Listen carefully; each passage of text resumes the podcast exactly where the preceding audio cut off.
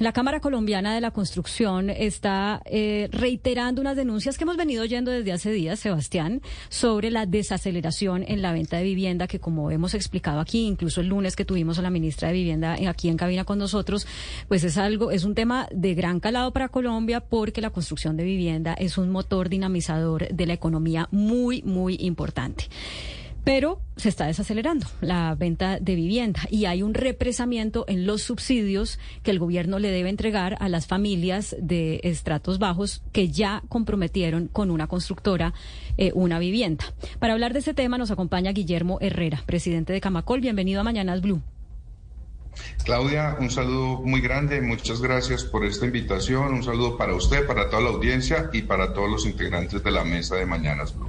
Bueno, muchas gracias por acompañarnos. Mire, yo sé que usted se ha enterado, pero para eh, los oyentes que de pronto no estuvieron con nosotros el lunes, quiero que todos escuchemos lo que nos dijo la ministra de Vivienda respecto a por qué hay un represamiento en el desembolso de los subsidios de las viviendas ya comprometidas hay que explicar algo que, yo había sido muy reacia de hacer público, pero que es importante ventilar ya que está en la opinión pública. Yo, yo hice para el presidente Petro el empalme del sector vivienda en el mes de julio del año pasado y eh, después de posesionarme, eh, no fue el 8 de agosto, sino como el 15 o 20 de agosto, habiendo tenido el gobierno pasado la oportunidad de informar, conocí que el gobierno pasado asignó los recursos de la vigencia 2023 antes que nosotros llegáramos. Es más, en el mismo momento en que estábamos haciendo empalme, estaban haciendo la asignación y no fuimos informados. No importa, esto se hizo ya. Realmente eh, lo consideramos eh, una, una grosería. Bueno, una grosería, así lo dice ella en esta denuncia que hizo acá en primicia para Mañanas Blue. ¿Qué tiene que decir usted ante eso, señor Herrera? Bueno, no creo que le corresponda al gremio de la construcción entrar a mediar sobre las dificultades presupuestales que se han presentado entre el gobierno saliente y el entrante, pero como funcionario público, que lo fui muchos años, yo creo que el, el deber que tenemos nosotros es resolver los problemas de las personas. Y aquí estamos hablando de un problema importante y muy grande, eh, sobre el que ya la ministra Catalina Velasco ha también manifestado la prioridad de las acciones del Ministerio de Vivienda para resolver esa cola, ese represamiento de 40 mil hogares que compraron su vivienda de interés social y que a la fecha no han podido recibir esas viviendas que ya están terminadas, que han pagado también sus cuotas iniciales y que está pendiente solamente la firma de escrituras. ¿Por qué? Porque faltan esos desembolsos del subsidio. claro, estamos hablando de que son familias que tienen que seguir pagando arriendo mientras eh, reciben el subsidio. Y la ministra nos dijo acá, a partir de abril vamos a empezar a desembolsar esos subsidios. Para ustedes, desde el sector de la construcción, ¿esa fecha es satisfactoria? ¿Eso les ayuda a que la cantidad de constructoras que están en riesgo de insolvencia pues no caigan finalmente en quiebra?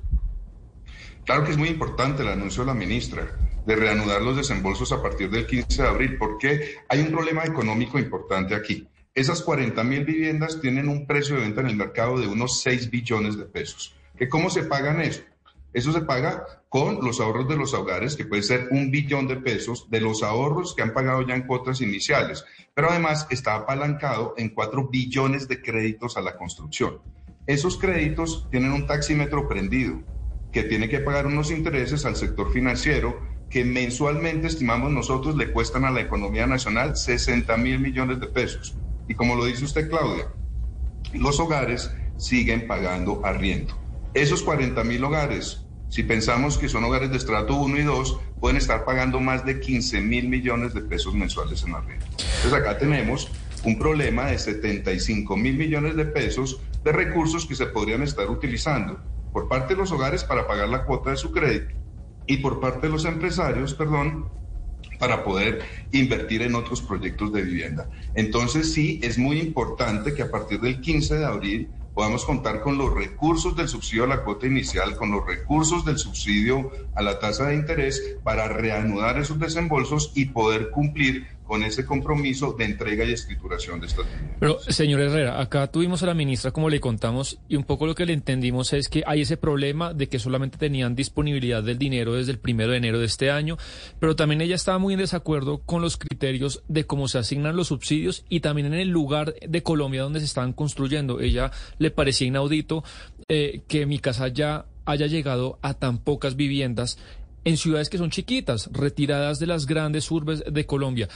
¿Usted está de acuerdo en que también, pues, de la mano del gobierno se piense y se rediseñe tanto los espacios como a quién se le da los subsidios? ¿Le parece que eso es lógico o no está usted de acuerdo con eso? No, desde el gremio acompañamos estas políticas y, y, yo creo que esto es importante también tenerlo en el contexto del gobierno de centro izquierda que representa el presidente presidente Gustavo Petro, y donde la ministra ha anunciado que la prioridad va a ser focalizar ese gasto, esa inversión en subsidios en los hogares que tienen menores ingresos en el país. Eso está bien, digamos que la discusión sobre ese tema es bienvenida, pero aquí hay dos cosas que son importantes. Uno, ¿cómo hacer que esa focalización de verdad garantice que esos hogares que tienen menores ingresos que muchas veces tienen un empleo que es informal, puedan acceder a la banca hipotecaria. Ese es un tema y es un reto mayor, es muy grande, es muy importante, pero hay que buscar mecanismos como ya lo ha resuelto mi casa ya. Mi casa ya, de acuerdo con cifras del mismo ministerio, hoy le está asignando a hogares que ganan menos de dos salarios mínimos, es decir, el segmento más de menores ingresos de la población le está asignando casi que el 78% del total de los subsidios. Y frente al tema territorial, eh, yo creo que eso también hay que discutirlo y ponerlo en un contexto importante. Claro, la ministra dice, en Cesar solamente se ha puesto el 1.8% de los subsidios eh, de mi casa ya en todos estos años. Entonces uno tendría que preguntarse, bueno, ¿y en Cesar entonces cuál es el tamaño de la población? Y resulta que es que en Cesar apenas vive el 2% de la población de Colombia y participa apenas con el 1.5 del total de las ventas del mercado. Entonces son mercados más pequeños que naturalmente van a arrastrar o van a jalar recursos del subsidio en proporción a la participación que tienen en la población total del país y en las ventas totales de vivienda en Colombia. Claro, en otro eh, caso, en otro extremo tenemos a Bogotá.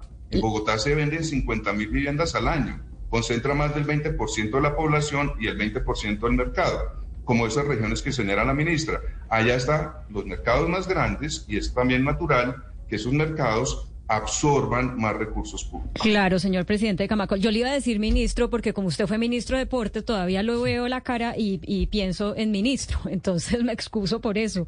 Pero quiero que también oigamos otro testimonio, otra parte del testimonio que nos dio la ministra que tiene que ver con el tema del que estamos hablando. Y es que ella cuando habla de que hay concentración de subsidios se refiere también a que un porcentaje importante de esos subsidios se están canalizando a través de las cinco constructoras más grandes del país, a juicio de ella, en detrimento de que constructoras pequeñas que están en las regiones puedan beneficiarse también para crecer como empresas de esos eh, subsidios. Escuchemos lo que ella dijo. Cinco empresas, 31%. En Colombia hay más de 1.532 empresas constructoras y cinco empresas reciben un tercio de los subsidios. Mi casa ya es bueno en la transparencia, en el sentido de que hay un sistema donde el ministerio pone en la nube, por decir cualquier cosa, por darle, digamos, sencillez al, al procedimiento, los subsidios. Y los bancos, que son los que le otorgan el crédito a las familias, una vez ya tienen una familia con un crédito aprobado y un negocio inmobiliario realizado, cogen los créditos, cogen los subsidios de la nube. Okay. Y en la medida en que hay crédito y hay negocio inmobiliario, las los bancos que le, le, han ofrecido un crédito a unas constructoras, a unas familias que han comprado unas viviendas a unas constructoras, los cogen. El que primero lo coge, se lo lleva. O sea, la constructora más eficiente es la que probablemente se va a llevar el, eh, el subsidio. Exactamente. O sea, palabras más, palabras menos. Lo que la ministra nos explicó es que como las constructoras grandes son las que saben bien cómo moverse eh, a través, digamos, de estos sistemas que se crean para poder acceder a los dineros públicos, pues lo hacen mejor, llegan más rápido y, y pues un poco también es como que ella nos dijo, pues son como agalludas, ¿no? Se quieren robar toda, perdón, no quiero usar esa palabra, corrijo, se quieren llevar llevar toda la parte más amplia del pastel aprovechando la experiencia eh, que tienen. En ese sentido, ¿qué decirle a la ministra? Bueno, y yo creo que para todos los colombianos es importante entender cómo funciona mi casa ya, ya lo explicó la ministra, dijo son los recursos que se ponen en la nube. ¿Qué quiere decir eso? Que este es un sistema eh, que dejó atrás los papeles, el papeleo y los trámites. Eh, hace siete años, ocho años atrás, cualquiera que quería acceder a un subsidio de vivienda, le tocaba hacer una vuelta de seis meses, ocho meses y esperar casi un año para que le respondieran si le podían dar un subsidio y después salía a buscar un crédito. Mi casa ya eliminó esos trámites. Hoy el que quiera un subsidio accede al banco, solicita su crédito hipotecario y no tiene que hacer ninguna vuelta ante ninguna entidad pública para saber si cuenta con esos beneficios. Eso es importantísimo porque le da eficiencia y transparencia al programa. Y de manera similar que ocurre con los, los tamaños de los mercados territoriales, de los que hablábamos ahorita, también funciona la participación de las empresas en estos esquemas de mercado en las ventas viviendas de Colombia a nivel nacional. ¿Esto qué quiere decir? Que hay empresas grandes y hay empresas pequeñas. ¿Por qué? Porque tenemos mercados grandes y tenemos mercados pequeños. Entonces, por ejemplo, en, Colombia, los afiliados a Camacol, que son constructores que hacen vivienda de interés social, son alrededor de 900. Pero de esos, el 90% son pequeñas y medianas empresas. Solamente el 10% son empresas de mayor tamaño. sobre, eso, sobre eso, doctor Herrera, sobre eso, doctor Herrera, le quiero preguntar, precisamente por la condición en la que se encuentran hoy en día cerca de 460 empresas constructoras que están en un proceso de insolvencia. Entonces la ministra habla precisamente de las cinco grandes que se quedan con buena parte de la torta en lo que tiene que ver con el programa como Mi Casa Ya. Pero ¿qué está pasando con esas otras empresas, doctor Herrera, esas 458 empresas que están hoy en día en proceso de insolvencia?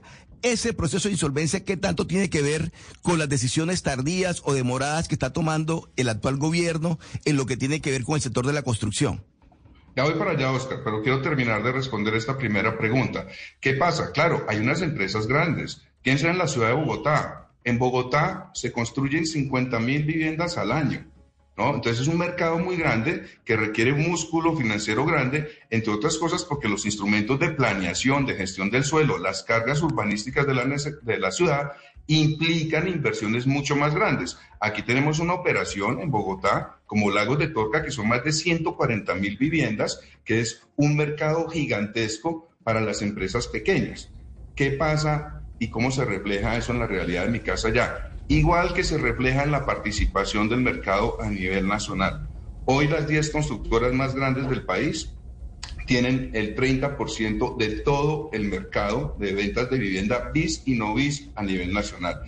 Y al igual que funciona con la participación de los mercados regionales, también el flujo de los recursos del subsidio se va ajustando a las condiciones de mercado. ¿Por qué? Porque Mi Casa Ya es un programa de mercado sin trámites que permite que los hogares compren a la empresa que le ofrezca la mejor condición de vivienda, el mejor precio y la mejor ubicación. Pero Eso es importantísimo señor Herrera. hay competencia perdón un segundo, ¿qué pasaba antes? Que si usted quería un subsidio, le tocaba vivir en el proyecto que el Estado le dijera, usted quiere subsidio, le toca vivir aquí. Con mi casa ya se elimina esa ecuación, los hogares pueden comprar donde quieran, tienen movilidad social y eso ha permitido que la competencia también nos genere mejores viviendas. Ya si quieren, les puedo contestar la pregunta. Sí, sí rápidamente, acerca de lo que decía Oscar sobre las, la posibilidad de quiebra de, de estas empresas que las familias no han recibido el subsidio y, y pues no es que sean las constructoras más grandes. Vale, entonces eso es muy importante. Frente al informe de la Superintendencia de Sociedades que habla de 458 empresas del sector en procesos de insolvencia, yo creo que ese es un, un informe que hay que mirar también en su contexto, porque no todas las empresas que están allá son del sector de construcción de edificaciones. De hecho, cuando uno empieza a desagregar el informe, eh, lo que encuentra es que alrededor de solo 150 de estas empresas están vinculadas a la construcción de edificios o vivienda.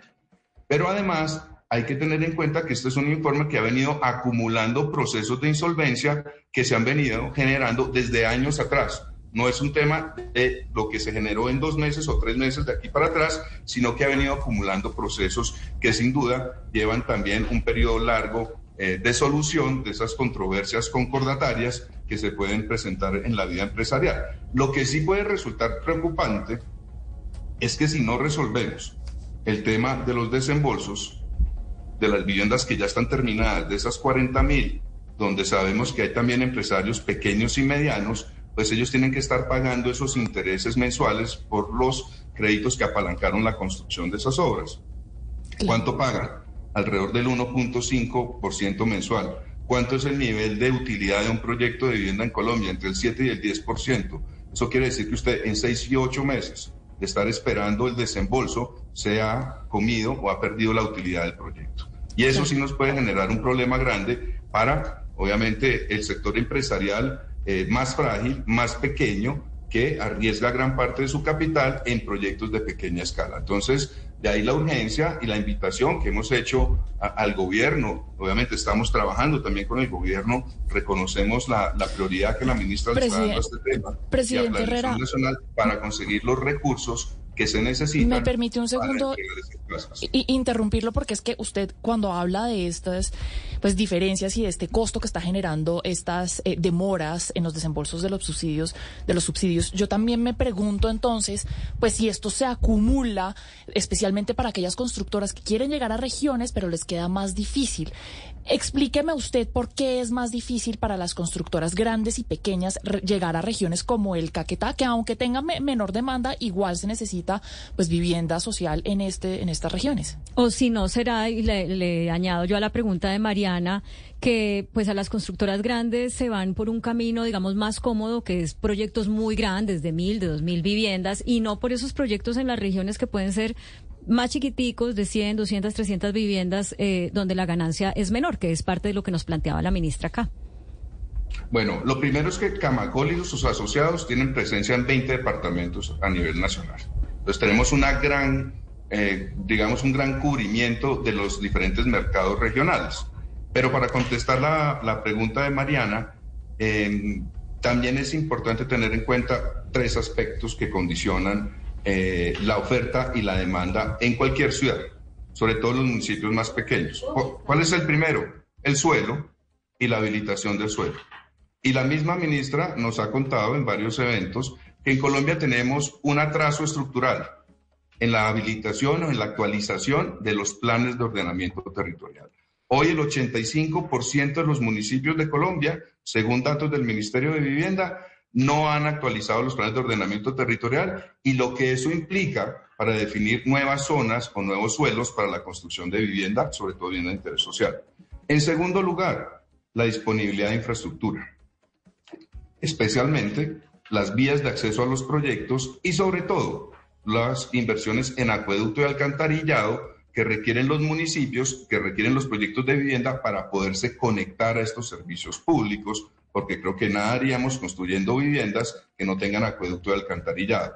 ¿Qué pasa? Que en los municipios más pequeños, más débiles fiscalmente, estas inversiones, como también lo ha expresado el Ministerio de Vivienda en múltiples ocasiones, están con unos rezagos grandes y se requiere el suelo con servicios públicos para poder construir vivienda. Por el lado de la oferta.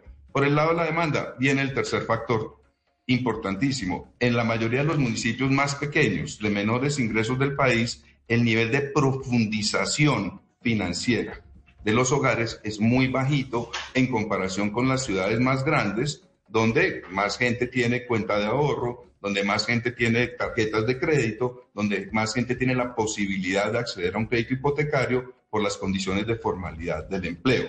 En esos municipios más pequeños, los niveles de profundización de la cartera hipotecaria pueden estar por debajo del 1 o 2% de la población. Entonces, cuando tú sumas los factores de oferta suelo, infraestructura de servicios públicos, con la debilidad que tiene la demanda para acceder al crédito, ves que los mercados empiezan a tener fallas. Por eso, he dicho desde el principio, acompañamos a la ministra en su discusión de buscar mecanismos para que mi casa ya pueda avanzar en esos procesos de bancarización hipotecaria para poder cubrir también de la mano de las inversiones que tendrán que hacer los municipios o los alcaldes, la habilitación de suelo que se requiere para la construcción de vivienda. Con pues un solo dato al final, Eso no quiere decir que mi casa ya no haya tenido una cobertura territorial importante en estos cinco o seis años, porque de acuerdo con los datos que tenemos de la cobertura del programa se han llegado a más de 340 municipios del país, de los cuales más de 220 son municipios de categoría fiscal 5 y 6.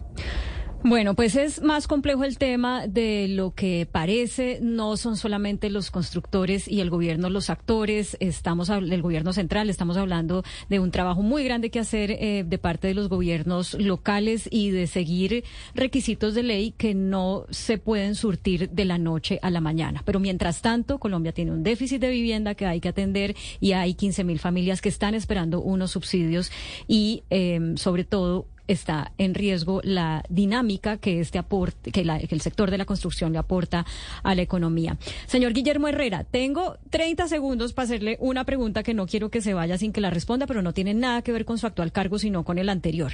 Usted sabe lo que pasó en el Ministerio del Deporte, el presidente declara insubsistente a la ministra eh, Urrutia, pone una nueva ministra, se habla de que ella, ella dice que ella llegó y encontró eso, una feria de contratos terribles y eh, después dicen, no, ella fue la que firmó un montón de contratos cuando ya sabía que se iba a ir. Como usted fue la anterior en esa cartera, yo quisiera conocer su eh, visión de eso que pasó. Bueno, muy rápidamente creo que es muy triste para el mundo deportivo del país que tengamos este tipo de traspiés en el desarrollo de las inversiones en vivienda. Yo respeto y quiero mucho a María Isabel. Eh, espero pues que pueda eh, demostrar cómo fue el desempeño de ella durante la firma de estos contratos y espero y sobre todo desde acá le mando un saludo a la nueva ministra del Deporte. Estamos prestos a contarles todo lo que se hizo en inversión, que es muy importante, es muy importante porque en materia de deporte casi que la mitad del presupuesto de ese ministerio se va en infraestructura y a veces se olvida que hay que invertir más en las escuelas deportivas para los niños y las niñas del país sobre todo en esos municipios PEDET del proceso de paz o en los municipios donde hay reclutamiento forzado y sobre todo tenemos que invertir más en la búsqueda de nuevos talentos deportivos. Guillermo Herrera, exministro del Deporte, presidente de Camacol, muchas gracias por acompañarnos en Mañanas Blue y hasta la próxima. A ustedes, Claudia, un abrazo muy grande y un saludo para toda la audiencia.